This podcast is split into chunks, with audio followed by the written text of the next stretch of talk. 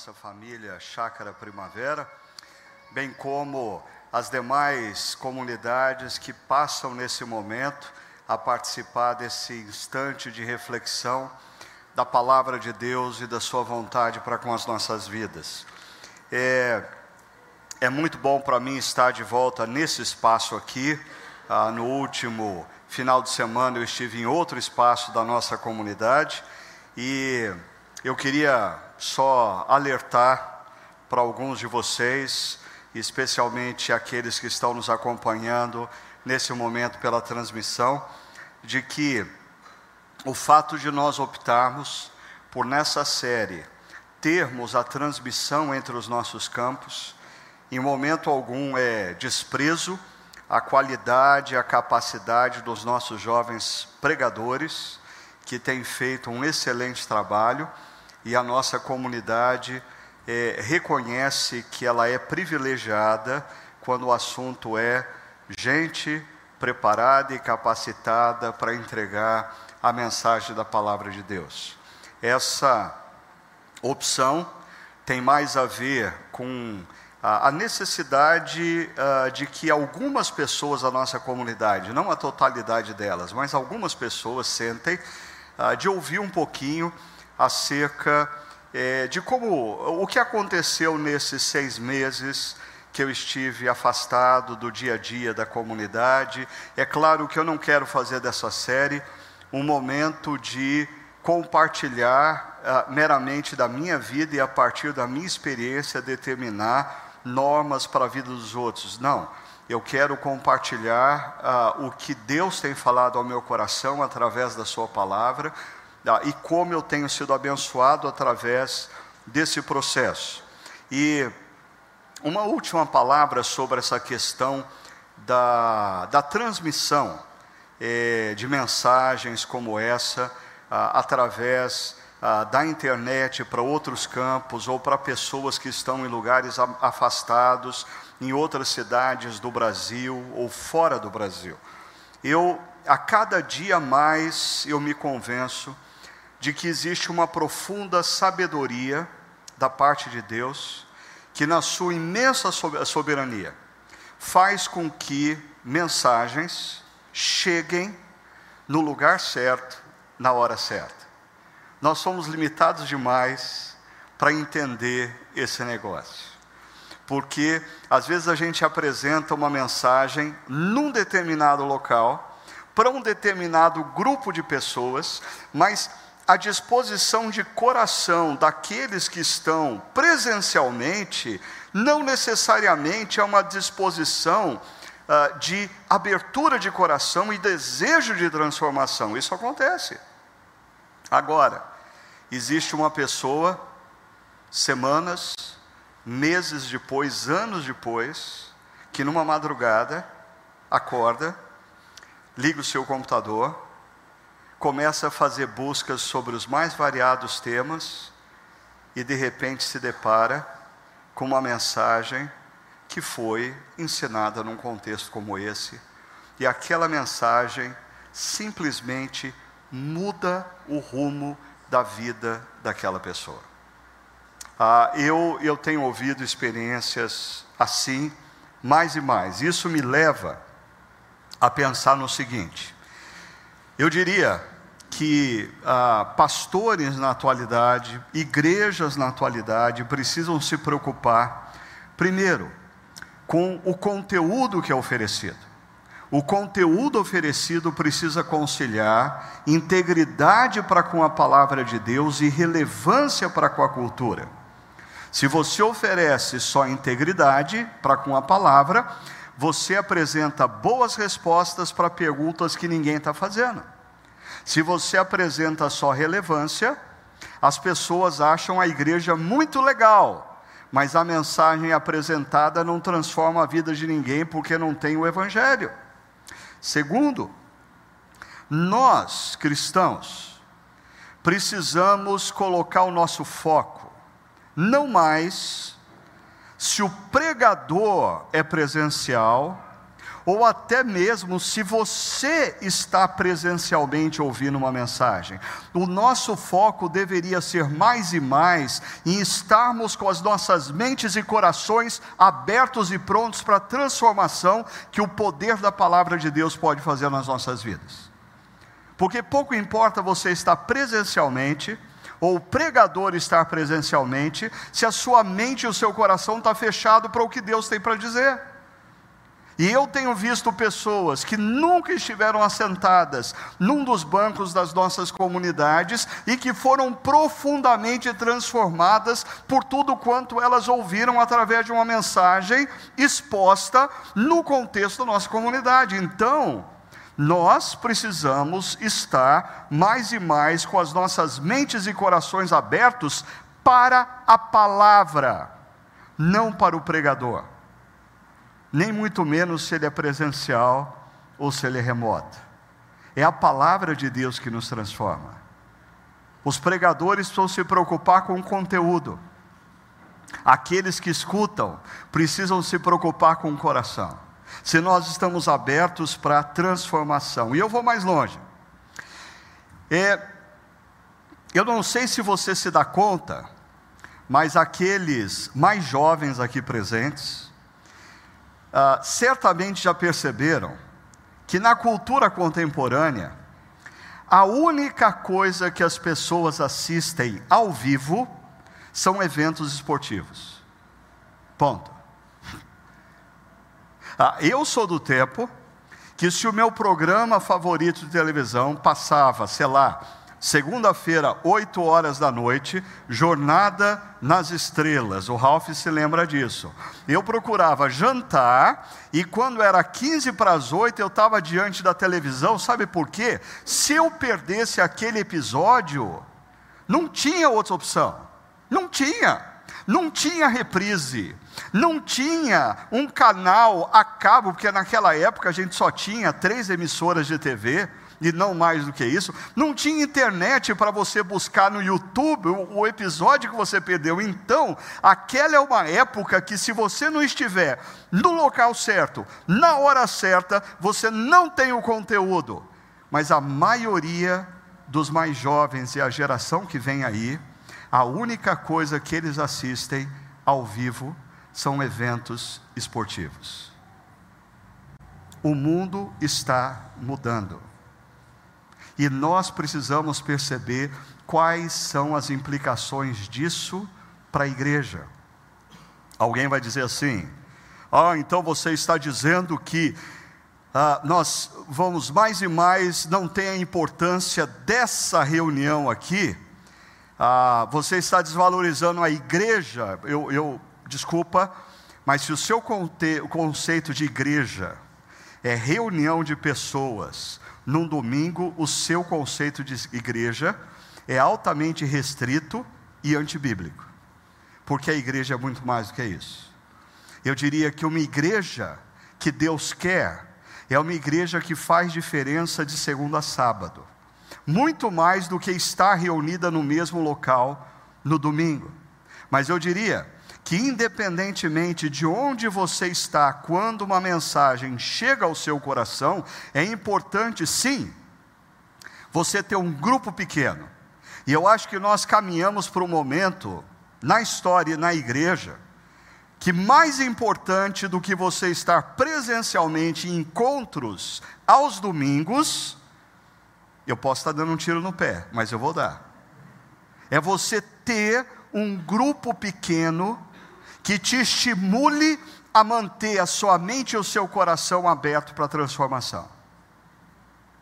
Como o conteúdo chega a você,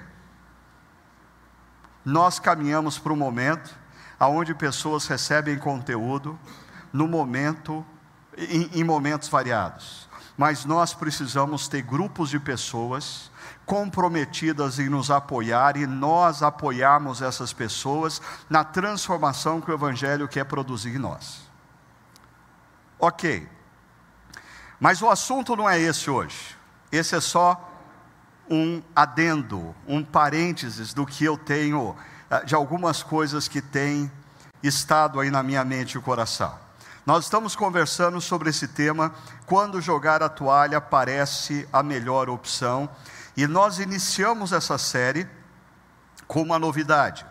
Se você tem perguntas acerca do conteúdo que está sendo discutido, de variações do tema que está sendo discutido, de implicações para a sua vida e para a vida de outros, você pode acessar o chacara.org barra talk e fazer suas perguntas. Eu não sei se você teve a oportunidade, mas durante essa semana nós tivemos ah, o primeiro episódio ah, desse modelo de entrevista, no qual você ah, coloca as suas observações, os seus questionamentos, e a gente tenta continuar durante a semana refletindo sobre o que nós iniciamos no final de semana. Ou seja, esse momento não é a última palavra, esse momento é a primeira palavra.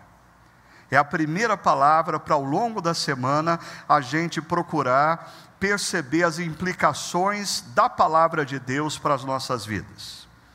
Bom, uh, se você acompanhou, quer estando aqui, quer estando em outro campo, quer uh, durante a semana acessou a mensagem na internet, você sabe que nós conversamos semana passada sobre essa experiência de extremo cansaço e exaustão que mais e mais atinge a vida de profissionais, de líderes comunitários e assim por diante, também conhecido como burnout. Como eu disse, burnout é uma palavra bonita, né? Assim, no passado se falava assim: ah, fulano está estafado. Estafado é feio, né? Estafado. Mas quando você fala assim, não, fulano está com burnout, dá até vontade de ter esse negócio de tão bonito que soa, né? Agora, uh, esse cansaço extremo, essa exaustão extrema, ela é derivada de prolongados períodos de altas demandas, grandes responsabilidades e muitas adversidades. Pessoas, especialmente profissionais, quando se submetem, deixa eu deixar bem claro uma coisa aqui: absolutamente todos nós, todos nós temos a capacidade de passarmos por períodos da vida onde as demandas são excessivas, onde as responsabilidades são grandes e onde existem adversidades. Mas eu estou dizendo que em alguns momentos nós, nós, homens e mulheres que atuamos nas mais variadas áreas profissionais, nos esquecemos que nós somos humanos. E nós nos deixamos submeter a períodos prolongados demais, aonde existe muitas demandas, muitas responsabilidades e muitas adversidades. Um fator, às vezes, adicional aí, são conflitos, perdas ou decepções com pessoas de confiança e próximas afetivamente. Porque daí é mais, na bateria, é mais algumas células que queimam. E a pessoa não tem energia para lidar, se não bastasse todas as demandas, responsabilidades e adversidades por longo período, decepções, perdas, conflitos, em alguns casos, como por exemplo eu citei semana passada de Davi, drenam energias excessivamente. Quem é o grupo de risco dessa síndrome? Porque eu sei, algumas pessoas é, ah, dizem assim: ah, esse negócio aí é balela, eu nunca tive isso. Ah, talvez você vai entender, sem ofensa alguma, por que você nunca flertou com esse cansaço e exaustão extrema. Né? o grupo de risco dessa síndrome, primeiro, são profissionais de alta performance, atletas, psicólogos, médicos, executivos, gerentes de venda, todo e qualquer profissional na mais, nas mais variadas áreas que tem um padrão de performance acima da média eles querem fazer melhor ainda. Alto grau de perfeccionismo.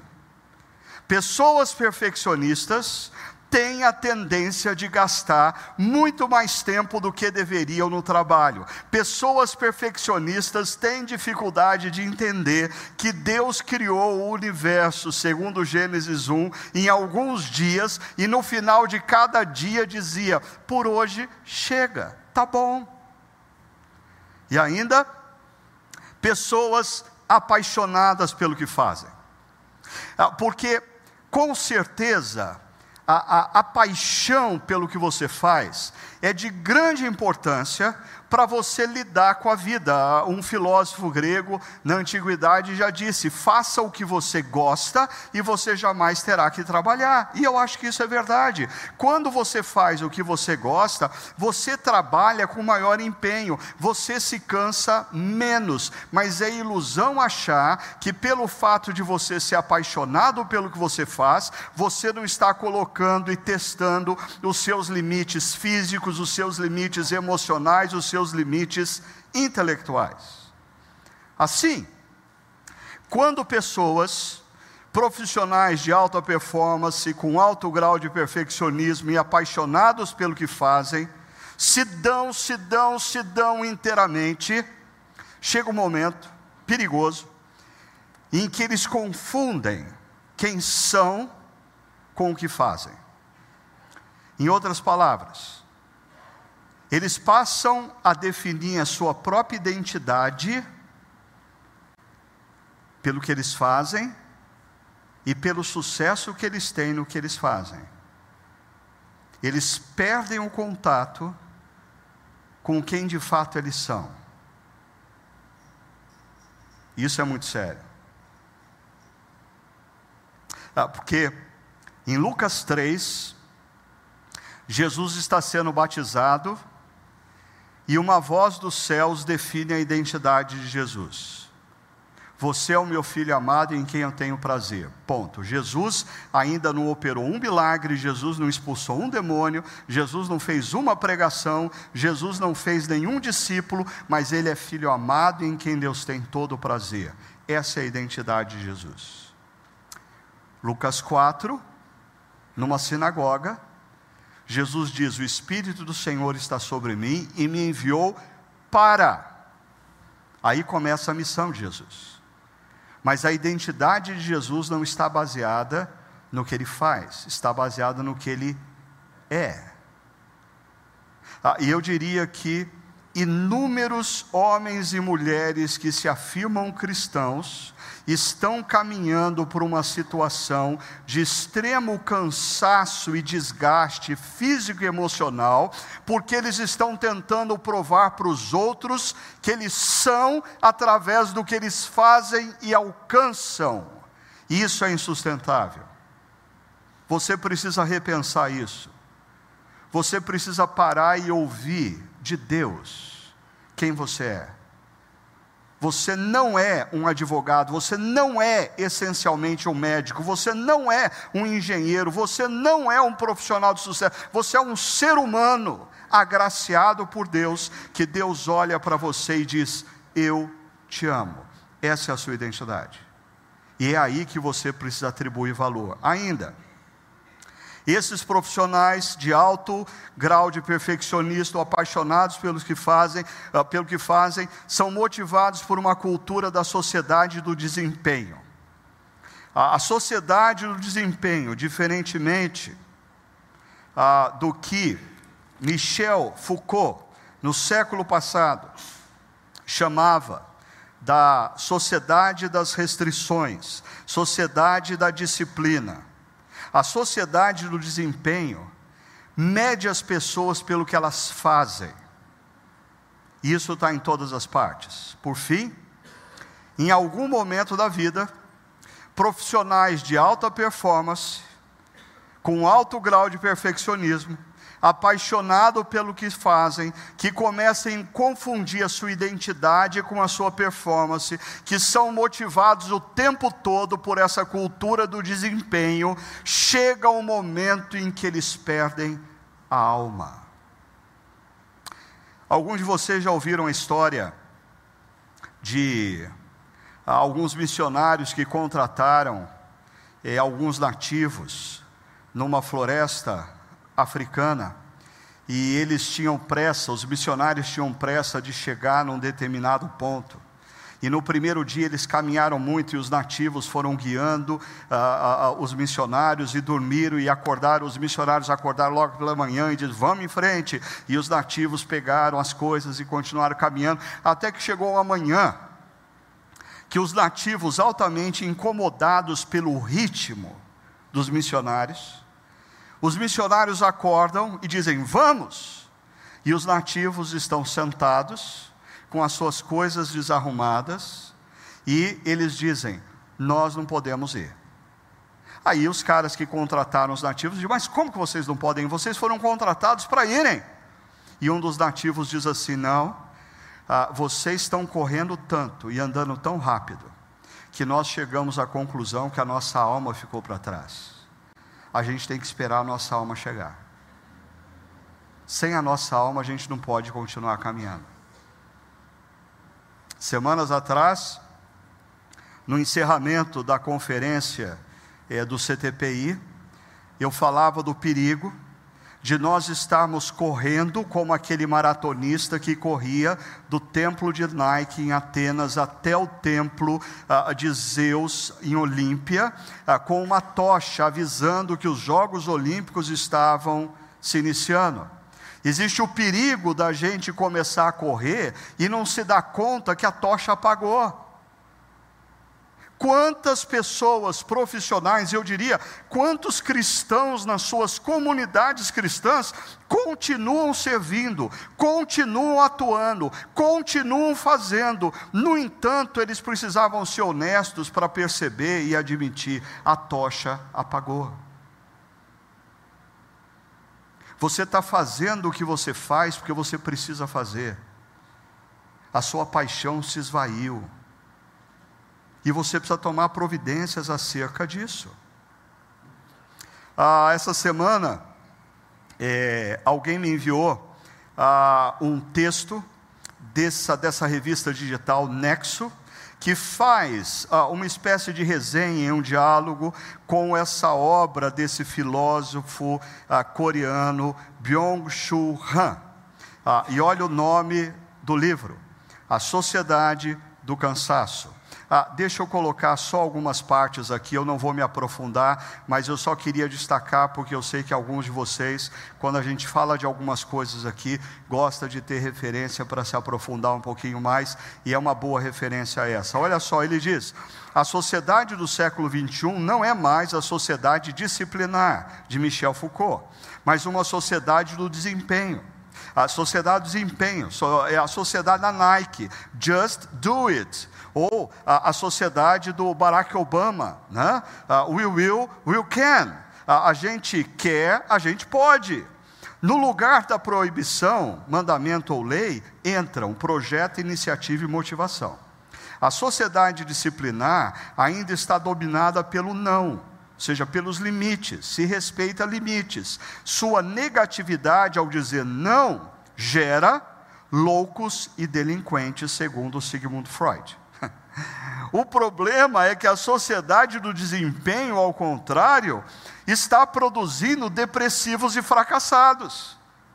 A gente sai de um modelo de sociedade aonde o indivíduo diz que ele está ficando louco porque se impõe regras para ele, e a gente cai numa sociedade que diz você pode tudo, e você rompe com seus limites, você se esquece que você é humano, e você tem que conviver com a depressão crônica e com o sentimento de fracasso. Por mais que você faz, você parece que não dá conta. Agora, ah, olha o que Han diz acerca de algo que nós vimos semana passada, essa coisa do indivíduo estar tá com o corpo presente numa reunião, uh, mas ele está com a mente em outro lugar, e os olhos dele estão no celular, que constantemente o estimulam. Uh, ele diz assim: essa atenção profunda é cada vez mais deslocada por uma forma de atenção bem distinta, que ele chama de hiperatenção, ou seja, você ter a sua atenção em várias coisas simultaneamente. Essa atenção dispersa se caracteriza por uma rápida mudança de foco entre diversas atividades, fontes informativas e processos. E visto que ele tem uma tolerância bem pequena para o tédio, porque eu dizia semana passada, nós estamos nos tornando seres humanos que nós não somos capazes de ficar com a gente mesmo. Quando você está em casa e não tem ninguém, o que, que você faz? Liga a televisão, ou se não, liga o computador, ou se não, liga o celular. Você parece que não consegue mais ficar com você mesmo. E olha o que ele diz: visto que ele tem uma, não tem uma tolerância, tem uma tolerância bem pequena para o tédio, também não admite aquele tédio profundo que não deixa de ser importante para um processo criativo. Em outras palavras, para quem está habituado ao termo, o ócio criativo. Mas eu iria numa outra direção. Resgatando um conceito de Karl, Mar de, de Karl Marx, que dizia ah, acerca do problema da alienação, que o trabalhador, quando submetido a, a, processos da produção, ele perdia a visão do todo e por isso ele se tornava um alienado. Eu diria, o nosso modelo de informação tem nos tornado um bando de alienados. Nós temos atenção em tudo e a todo tempo, e ao mesmo tempo não temos consciência do que aquela informação significa para a nossa vida inteira, para o nosso dia, para o nosso mês, para o nosso ano. Nós somos seres hoje altamente informados, nós sabemos de tudo o que aconteceu nas últimas 24 horas, mas nós não fazemos a menor ideia do que isso significa à luz dos últimos 24 anos. Ainda, como alternativa à vida hiperativa, Ram oferece a ideia de uma vida contemplativa. É, olha o mundo que nós chegamos. Um filósofo dizendo que os seres humanos precisam de contemplação. Qual os indivíduos sabem dizer não ao excesso de estímulos? Você sabe dizer não ao excesso de estímulos? Eu desafio você a não responder aos estímulos do seu celular nos próximos minutos. Ele diz: para o autor, hã, essa capacidade de negação é mais ativa do que qualquer forma de hiperatividade contemporânea. Ou seja, se você quer provar que você é indivíduo e que você controla de fato os processos, aprenda num almoço, em jantar com amigos, desligar o celular e dizer: a minha atenção vai ser desses amigos. Ponto. Aprenda a estar num ambiente como esse e dizer: a minha atenção vai ser na reflexão. Não há estímulo que possa me tirar desse momento, a minha mente e o meu coração, agora. Termino esse ah, esse ponto acerca desse filósofo coreano, dizendo: a sociedade do cansaço surge da união de todos esses fatores. É essa sociedade do desempenho, essa cultura que diz para você, vai que você pode, o desrespeito aos seus limites, você confundir a sua identidade com o que você faz, o excesso de informações que vai te deixando um cara muito bem informado, mas completamente alienado, até que, olha só, algo que Ramp lida de infarto da alma.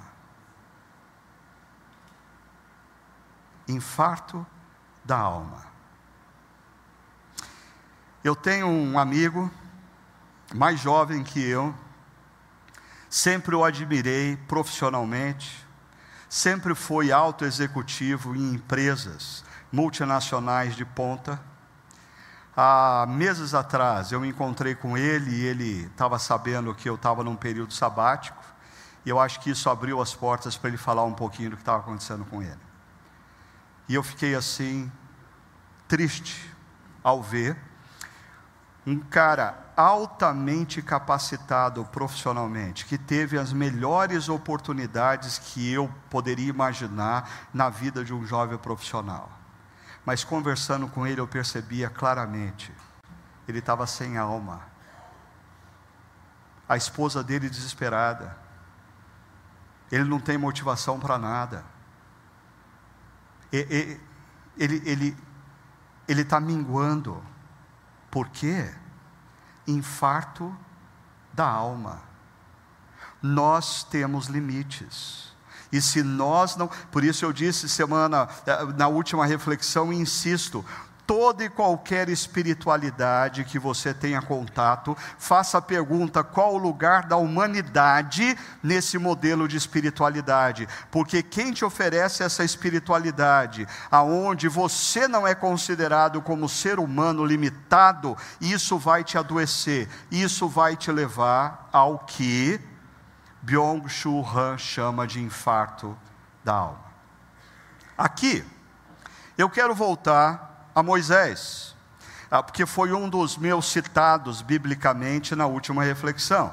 E hoje eu quero conversar um pouco, um pouquinho mais sobre essa situação de Moisés. Semana passada, semana que vem, nós conversamos um pouco mais ah, sobre Elias e depois, se tudo der certo, a gente conversa sobre Davi. O que eu queria chamar a sua atenção é que Números, capítulo 11, versos 14 e 15, nós temos aqui Moisés dizendo para Deus: "Não posso levar todo esse povo sozinho. Essa responsabilidade é grande demais para mim. Se é assim que vais me tratar, mata-me agora mesmo. Se te agradas de mim, não me deixes ver a minha própria ruína." O que que eu vejo aqui? Infarto da alma. Moisés se deu, se deu, se deu, se deu ao ponto de que a sua alma infartou. e, e, quando a alma infarta, o, o sujeito perde o porquê da missão. É, é, é terrível isso, porque quando você é desafiado a fazer, fazer, fazer, fazer, fazer, fazer, fazer, fazer, fazer, fazer, fazer, fazer, você pode se esquecer do porquê você está fazendo. E o que não é capaz de te dar a motivação necessária para você continuar. Se você não sabe o porquê você está fazendo. Ah, deixa eu pegar como ilustração, eu gosto, médicos e advogados.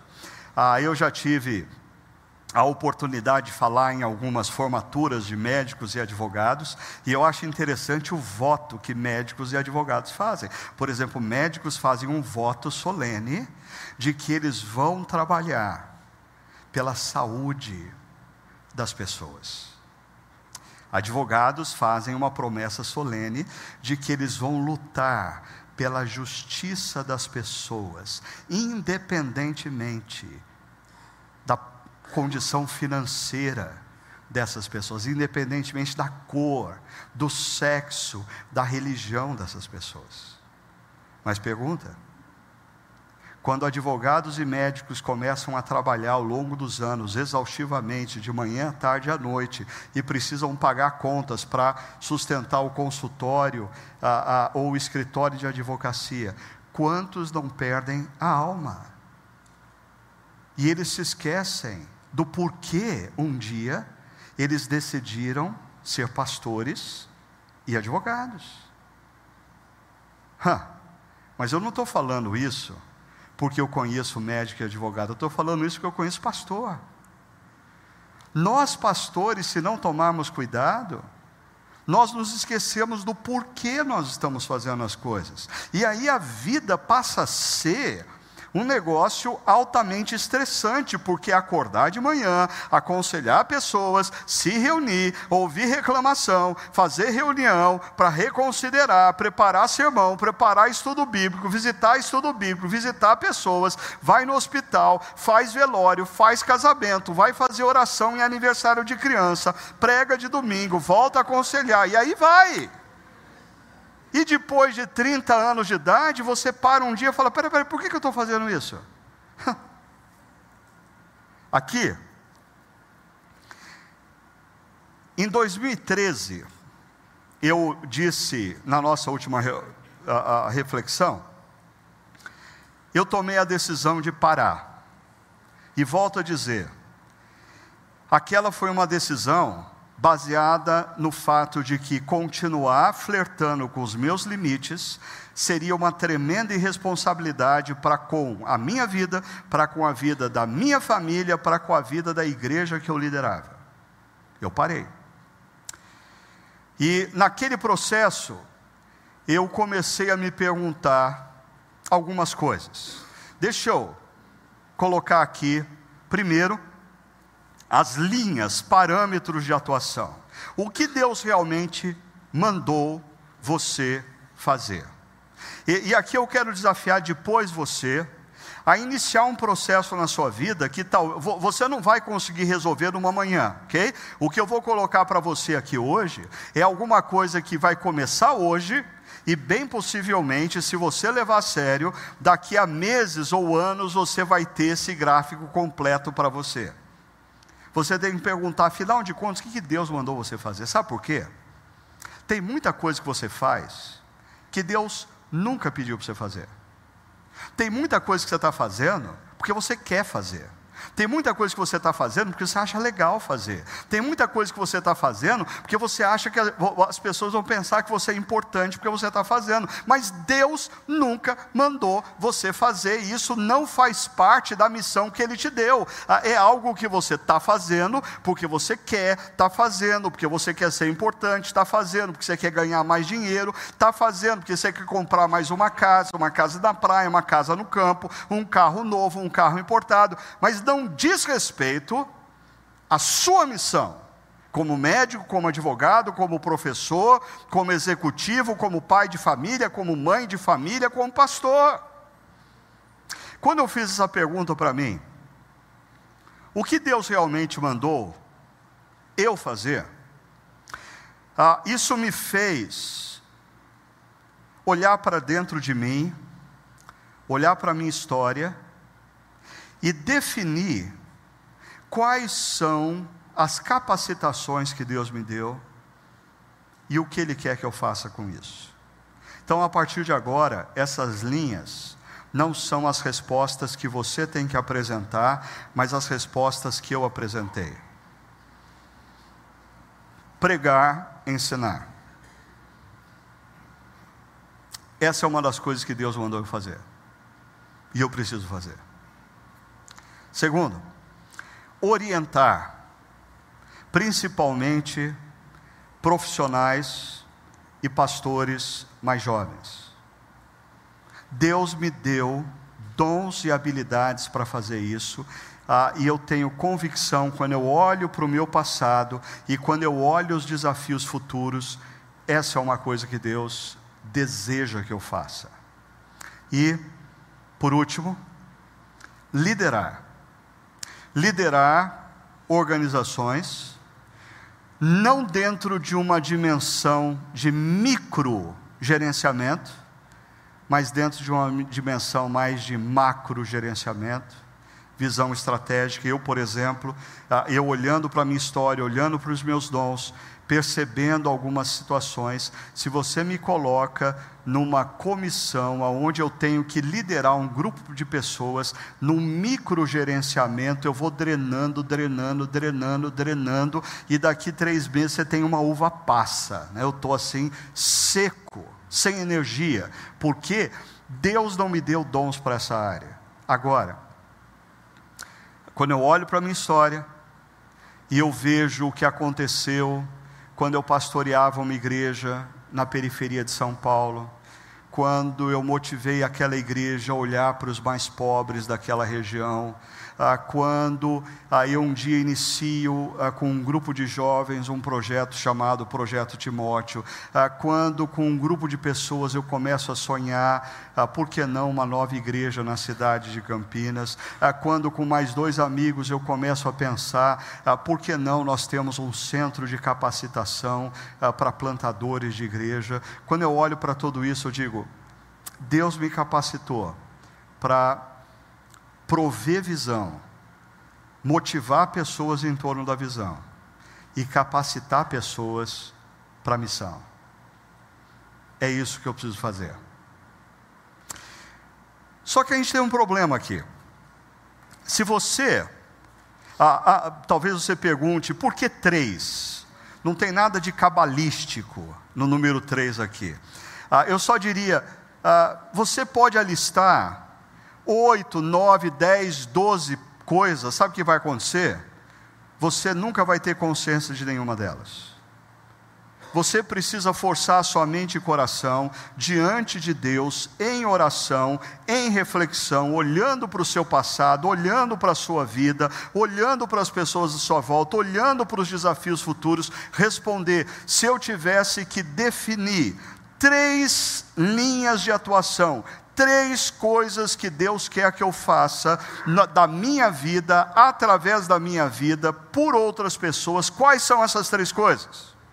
E, e, aí você vai ter que eliminar, aí você vai ter que deixar de fora. E eu diria, quando você está no começo da sua caminhada profissional, você não tem o direito de dizer não para nada, você tem que aproveitar todas as oportunidades. Mas você, a partir de um determinado momento da vida, você só vai crescer e amadurecer se você aprender a falar não. Se você continuar falando sim, para todas as oportunidades, você vai se tornar um velho raso. Um velho que fez muita coisa, mas não se tornou profundo em absolutamente nada. Então, quando você, se você está aqui, se você está ouvindo, e você está no seu primeiro momento de vida profissional, ok, você não tem muito direito de dizer não. Você tem que dizer sim para as oportunidades que aparecem, mas na medida em que você caminha, em algum momento da sua história, você precisa perceber que o caminho da maturação, o caminho da profundidade, o caminho da relevância passa por você descobrir que Deus não chamou você para fazer todas as coisas. De que você não tem todas as capacidades de que você não tem todas as habilidades. Existem coisas que as pessoas colocaram no seu colo que você tem que parar e dizer: ah, ah, desculpa, mas isso não é meu. Ah, mas de quem que é? Não sei de quem que é. Meu não é. Porque eu sei o que Deus mandou eu fazer. Agora, um outro problema nisso aqui é que você que está olhando para essa figura, que figura é essa? Que figura que é essa? Hã? Que figura que é essa? Não é um triângulo. São três linhas. Um triângulo não é formado por três linhas, o triângulo é formado por três ângulos. Está faltando ângulo nesse negócio. E aqui é o que acontece quando você, nas mais variadas áreas de atuação de vida, quer profissional, quer como pai, quer como esposa, quer como marido, seja lá o que for, você coloca toda a sua atenção nas linhas de atuação e se esquece dos ângulos de sustentação. Porque os ângulos é de onde a sua energia vai vir. Os ângulos são imensamente mais importantes do que a sua linha, as suas linhas de atuação. Deixa eu te dar alguns exemplos. Primeiro, saúde física. A sua saúde física, o seu corpo é um instrumento primário através do qual Deus vai te usar como médico, como advogado, como professor, como empresário, como gerente, eh, como pastor, como mãe, como pai, como marido, como esposa. Eh, você não tem o direito de, em nome das linhas de atuação, desprezar o cuidado do teu corpo. Ainda, a reciclagem intelectual. Por exemplo, se Deus me mandou pregar, ensinar, mentorear e liderar, me reciclar não é uma opção. É a minha última, é a minha única saída para não me tornar uma uva passa ao longo do exercício da minha vocação. Mas quantos profissionais nas suas áreas de atuação acham que a solução do problema é eles botarem mais força e energia no que eles estão fazendo e não ler um pouco mais e ouvir a experiência de outros que atuam na mesma área. E você vai descobrir que muitas vezes a solução do problema que você está enfrentando não está em você botar força, está em você ter jeito. E, no meu caso, esses são os três ângulos: devoção, leitura da palavra, oração, tempo a sós com Deus, tempo de silêncio. Porque se eu fosse um preletor de empresas, talvez esse ângulo não seria necessário, ah, se eu não fosse um cristão. Mas eu, eu não sou preletor de empresa, eu falo domingo após domingo para comunidades cristãs e para cristãos espalhados pelo Brasil e pelo mundo que querem ouvir acerca da voz de Deus para suas vidas e eu quero desafiá-los. Por isso, como que eles vão ouvir a voz de Deus se eu não escuto a voz de Deus? Eu preciso da devoção e esses, esses três ângulos dão sustentação à minha missão.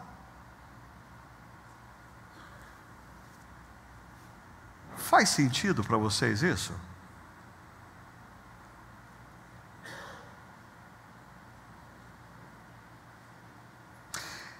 É, é, é, que alguns cristãos têm a ideia, dentro daquelas espiritualidades disformes, de que porque Deus é soberano e já determinou todas as coisas, eu nem preciso ter consciência do que ele mandou eu fazer, porque ele vai me levar a fazer o que ele quer fazer como se eu fosse um robô. Verdade? Ao meu ver, mentira.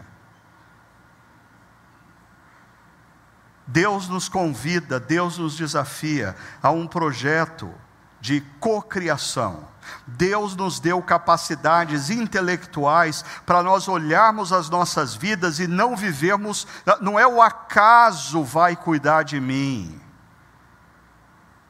É Deus vai cuidar de mim, me dando sabedoria e discernimento para eu olhar o meu mundo, olhar a minha vida e perceber, e, e, e à medida em que você envelhece, você tem a responsabilidade de se limitar, entendendo no que você é bom, o que de fato Deus mandou você fazer, e você precisa começar a dizer não para aquilo que nunca foi ideia de Deus, mas ah, foi fruto dos rumores da sua alma, do seu desejo de ser tido como importante, do seu desejo de ganhar mais dinheiro, e aí você está estressado, cansado, estafado, está com burnout, não porque você está exercendo a sua missão, mas porque você está fazendo um monte de coisa que Deus nunca sequer ponderou que Ele queria na sua vida. Agora, eu não sei se você se lembra, mas eu disse que esse gráfico eu montei quando eu saí em 2013 e voltei no início de 2014. Cinco anos depois, eu estava mal outra vez. Alguma coisa estava errada nesse gráfico. Ah, desculpa, é, é, porque eu sou assim, eu, eu preciso, eu preciso organizar minhas ideias para entender o que está acontecendo com a minha vida. Então eu crio gráficos. Ah, você teria alguma ideia para mim do que estava errado?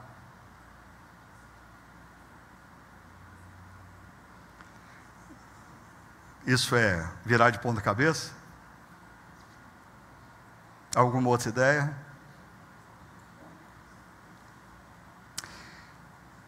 Ah, quando em janeiro de 2019 eu saí para esse período ah, de renovação, de descanso, eu tinha alguns projetos cuidar da minha saúde física, e tem pelo menos dois médicos aqui que são testemunhas disso.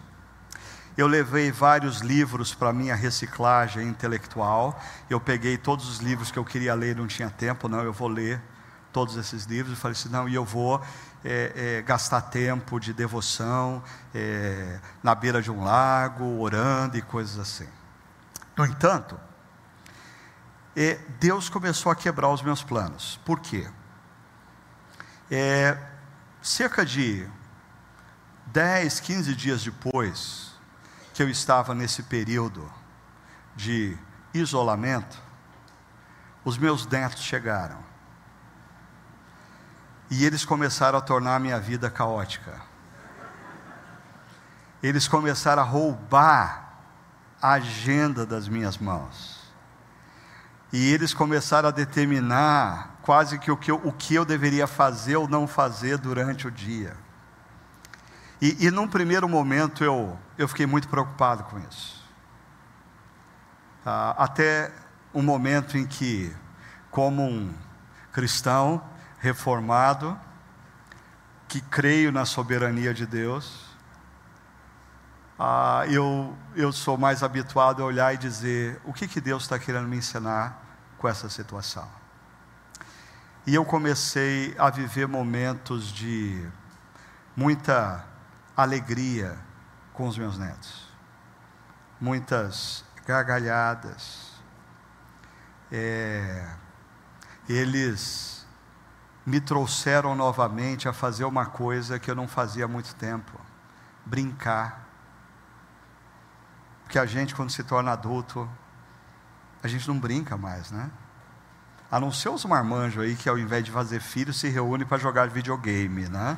Assim, para com isso, né? Assim, não é desse tipo de brincadeira. Assim, um homem casado tem até outras formas de brincar que não videogame, mas a gente conversa em outra pregação sobre isso.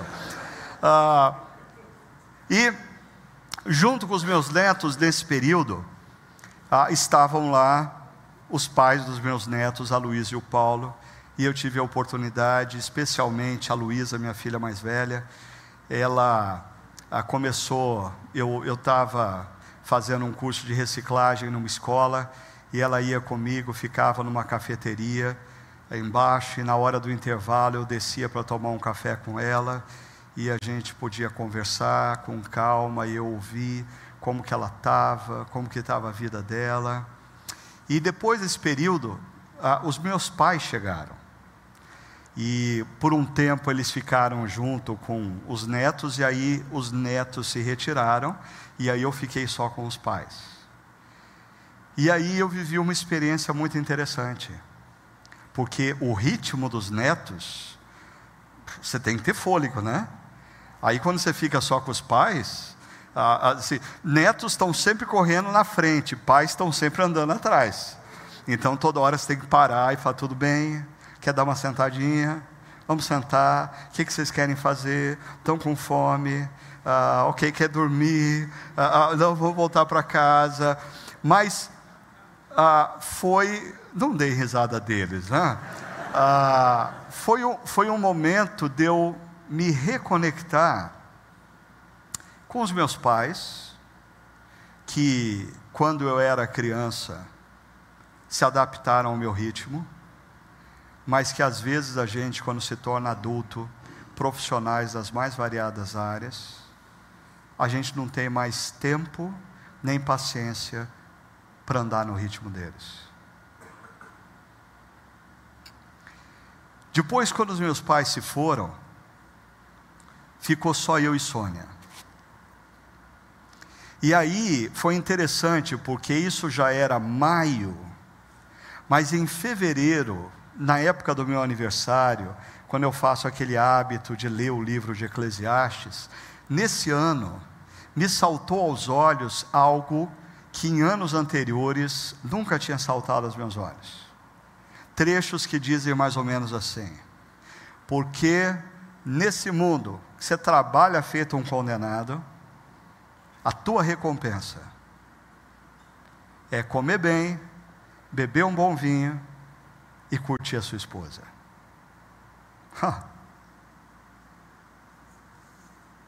E é verdade. É verdade. Ah, e nós gastamos um bom tempo juntos, como nunca nós fazíamos antes. E eu me lembro de um momento que nós estávamos voltando de uma viagem e que Aí eu estava pegando a mala assim no compartimento, compartimento de cima do avião. Eu não lembro exatamente o que, que aconteceu, mas de repente a gente começou a dar risada um do outro e dar gargalhada. E naquele momento eu pensei, nós não dávamos gargalhada juntos há muito tempo. E, e o último período, quando foi começo de julho, a Levi, meu segundo filho, com a Jéssica e a Lígia, chegam para fazerem uma viagem com a gente. Ah, então, nesse período, sem eu ter planejado, foi um período que eu me relacionei intensamente com toda a minha família próxima: netos, filhos e pais. E aí eu descobri um dos erros relacionamentos. Ah, nós precisamos de relacionamentos e às vezes, ao longo da vida, ao longo da correria, nós começamos a desprezar a importância disso. Ah, porque os nossos encontros e os nossos relacionamentos se tornam altamente utilitaristas. Nós, estamos, nós vamos sentar com aquela pessoa porque eu tenho que resolver um negócio com ela. Ah, aí eu tenho que marcar um encontro com tal pessoa porque ela tem algo para me oferecer. Fulano quer se encontrar comigo, por quê? Porque ele quer tirar alguma coisa de mim. E a gente vai abandonando os momentos aonde a gente se relaciona com as pessoas pelo que elas são. E eu me dei conta que eu estava me submetendo há anos a relacionamentos ah, baseados em demandas, baseado em críticas. E eu precisava de relacionamentos de afeição. Mas aí, aonde foi parar a devoção? Eu descobri que a devoção ela não pode estar no mesmo patamar da saúde física e da reciclagem intelectual. A devoção, ela está no centro. Até porque, deixa eu explicar isso aqui teologicamente para você, para você sair daqui tendo uma visão clara da minha proposta. Primeiro, a devoção no centro torna a minha devoção mais integral. Deixa eu explicar isso, porque tem gente que acha que devoção a Deus é você entrar num quarto, fechar a porta, ler a Bíblia e orar. Isso é devoção a Deus. A hora que você termina isso, você sai do seu quarto para fazer um monte de coisa que nada tem a ver com devoção a Deus. Mentira! A nossa devoção a Deus se dá também no momento em que a gente está cuidando do nosso corpo. A nossa devoção a Deus se dá no momento em que a gente está reciclando a nossa mente. A nossa devoção a Deus se dá no momento em que a gente reúne a família ou reúne amigos para dar gargalhada, para brincar, para se ajudar, para se alegrar. Isso também é devoção a Deus. Por sinal, a lei áurea da Torá, citada por Jesus, diz que nós devemos amar a Deus com todas as nossas forças, físico, com toda a nossa os nossos sentimentos, coração e de toda a nossa mente, reflexão se a sua espiritualidade ela é restrita a um momento diário em que você lê a Bíblia e ora, mas isso não o desafia e não o leva ao cuidado do teu corpo, ao cuidado da tua mente, ao cuidado daqueles que estão à sua volta, essa espiritualidade que você está exercitando é muito restrita e nada tem a ver com aquela proposta por Jesus. Porque a espiritualidade proposta por Jesus envolve sim o que você faz com o seu corpo, com a sua mente e com os seus relacionamentos. E uma última coisa. A devoção é esse momento em que, assim como Jesus em Lucas 3 escuta a voz que vem dos céus dizendo: Este é o meu filho amado em quem eu tenho todo prazer, e isso te dá senso de identidade. O que você faz não te define, quem define quem você é é a voz de Deus. Você é filho e filha amados, você não precisa fazer para se sentir valorizado, porque o seu valor está nessa voz que vem do alto e ecoa no seu coração. Mas quando você se entrega nas mais variadas atividades da sua missão, que necessariamente não são as minhas linhas, mas são as suas linhas, quando você se entrega às atividades da sua missão e deixa de ouvir a voz do Pai, gradativamente você se torna refém de quem você, do que você faz. E você se esquece de quem você é. E aí, é terrível porque isso leva você a começar a fazer coisas e se esquecer do porquê você faz. Ah, com certeza, pregar, ensinar, liderar, mentorear, são atividades que, se eu fizer por 10, 20, 30 anos, sem me lembrar do porquê, quem me mandou fazer, elas vão se tornar estressantes, cansativas e vão começar a drenar as minhas forças físicas, emocionais e intelectuais. Deixa eu trazer para vocês uma imagem que eu gosto muito, que é a imagem de Pedro. Porque Pedro, um dia, ele jogou a toalha. Quando ele disse assim, ah, depois da morte e ressurreição de Jesus, eu vou pescar. Quando Pedro disse eu vou pescar, ele estava dizendo: chega. Jesus vem ao encontro dele, diz: Pedro, Vamos bater um papo aqui, meu amigo Pedro. Primeiro, você me ama? Pedro diz: Eu te amo, Jesus. Então Jesus diz: Então faz o que eu quero que você faça. Cuide das minhas ovelhas. Perceba, quando Pedro se deparasse com o cansaço, no cuidado das ovelhas, ele precisaria se lembrar do porquê ele estava cuidando de ovelhas. O cuidado de ovelhas não era um fim, era um meio. Era um meio dele expressar o amor dele por Deus. Se você faz o que você faz, se você descobrir que o que você faz você faz como expressão do seu amor por Deus. Quer você seja um pastor, quer você seja um médico, um advogado, um professor, um empresário, um funcionário público, seja lá o que for, se você descobrir que o que você faz, você o faz por expressão de amor a Deus, se você se lembrar disso toda manhã, as coisas vão ser mais leves.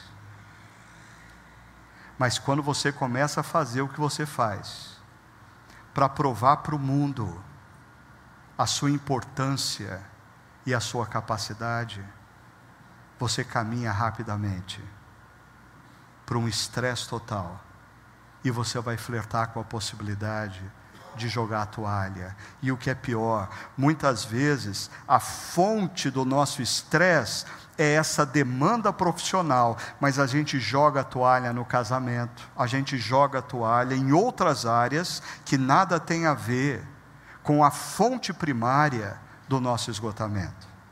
Assim, uh, eu queria terminar sugerindo a vocês algumas coisas. Primeiro, comece pelo centro. Isso significa a sua relação com Deus. Alguns dos que estão aqui ou estão nos acompanhando nessa reflexão, o desafio hoje é: talvez você tenha que voltar para Deus. Nessa sociedade do desempenho, você foi indo, indo, indo, e assim como o filho pródigo, você foi ficando cada dia mais distante do Pai. Você se entregou as mais variadas aventuras, você colocou a sua confiança nos mais variados projetos e agora você está estourado. E você precisa reconhecer que o que você precisa fazer é voltar para o Pai. Às vezes a gente tem medo, a gente acha que se a gente voltar para o Pai, Ele não vai nos aceitar. Mas a parábola de Lucas 15 diz que o pai, quando vê o filho, não apenas o abraça, mas dá a ele roupas novas e faz para ele festa. Porque aquele filho estava precisando de relacionamentos afetivos. O mundo havia acabado com ele. Eu queria que você entendesse isso. Ah, se você ainda não é um cristão, como a gente costuma dizer, membro de uma igreja, ah, eu queria que você entendesse que o nosso Deus, ele entra na história, na pessoa de Jesus, e através de Jesus, naquela cruz, ele paga a nossa dívida, a dívida gerada por essa mania que nós temos por autonomia. E Ele naquela cruz nos oferece o perdão e a possibilidade de voltar para a casa do Pai. Segundo, eu queria convidar você a definir as linhas da sua atuação. Ah, eu queria desafiar você a iniciar um processo hoje na sua vida que vai levar você a fazer menos, mas de maneira mais centrada. Vai desafiar você a dizer não para aquilo que ocupa a sua agenda, o que é pior, gente. Muitas vezes nós estamos tão ocupados por aquilo que Deus não nos mandou fazer, mas a gente está fazendo porque a gente quer ser tido como bonzinho por outros, a gente está fazendo porque a gente vai ser importante para outros, e a gente está tá com a agenda ocupada por aquilo que Deus não mandou a gente fazer, a gente deixa de fazer aquilo que Deus nos mandou fazer. Ah, e um detalhe, isso pode talvez mudar em diferentes períodos da vida. Às vezes mulheres estão aflitas porque elas estão divididas entre o filho e o trabalho. Faça a pergunta: o que, que Deus quer que você faça agora? Ah, o que, que vai acontecer com o meu futuro? Entrega o teu caminho ao Senhor, confia nele, e o mais ele fará. As nossas linhas de atuação, elas podem estar determinadas também pelo momento de vida que a gente está vivendo. E por fim, priorize os ângulos de sustentação. Sabe por quê? Todo mundo vê a gente e avalia a gente pelo nosso desempenho nas linhas. Por exemplo, por mais santo e cristão que você seja, você está avaliando o meu desempenho hoje e vai me avaliar, ou não. Mas o que eu estou fazendo aqui hoje é linha. Você não viu e você não me avalia pelo tempo que eu gasto cuidando do meu corpo, da minha mente, dos meus relacionamentos e colocando o centro da minha vida em Deus. Cuidado para não deixar que o juízo das pessoas te mova para as linhas e não para os ângulos e para o centro. Porque o que vai te dar vida é a sua conexão o centro e você buscar forças e energia nos ângulos. Curve a sua cabeça. Vamos orar. Senhor, nós queremos nos colocar nesse momento diante do Senhor e suplicar que o Senhor nos dê sabedoria e sensibilidade para olharmos para as nossas próprias vidas e percebermos exatamente o, o, o que o Senhor está fazendo em nós e através de nós. Liberta-nos, Senhor, das pressões dessa sociedade, do desempenho, que nos leva muitas vezes a colocarmos tanta força, tanta energia nas realizações a ponto de nos esquecermos quem nós somos. Cristãos, filhos amados do Senhor, homens e mulheres, redimidos naquela cruz, agraciados pelo Senhor, homens e mulheres agraciados em missão no mundo, dá-nos novamente a consciência, Senhor, de quem somos, para que possamos nos envolver em tudo aquilo que o Senhor nos mandou fazer, dando o melhor de nós mesmos, mas nos lembrando do porquê nós estamos fazendo. E o porquê nós estamos fazendo, tudo que nós fazemos, seja em palavra, seja em ação, nós fazemos para a honra e para a glória do Senhor o Deus que entrou na história na pessoa de Jesus e naquela cruz nos comprou, nos oferecendo o amor, o perdão. E o teu amor e o teu perdão nos constrange a vivermos na história para a tua honra e para a tua glória. Nós oramos em nome de Jesus. Amém, Senhor.